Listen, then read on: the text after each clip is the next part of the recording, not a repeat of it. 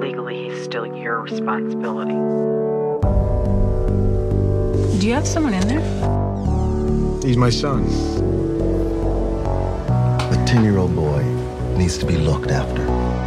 It's important that we do what's right by Will.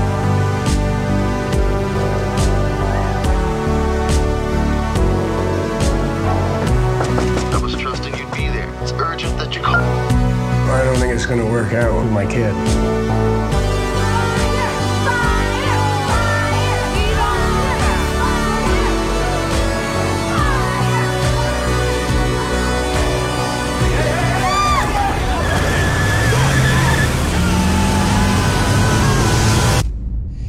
What's wrong?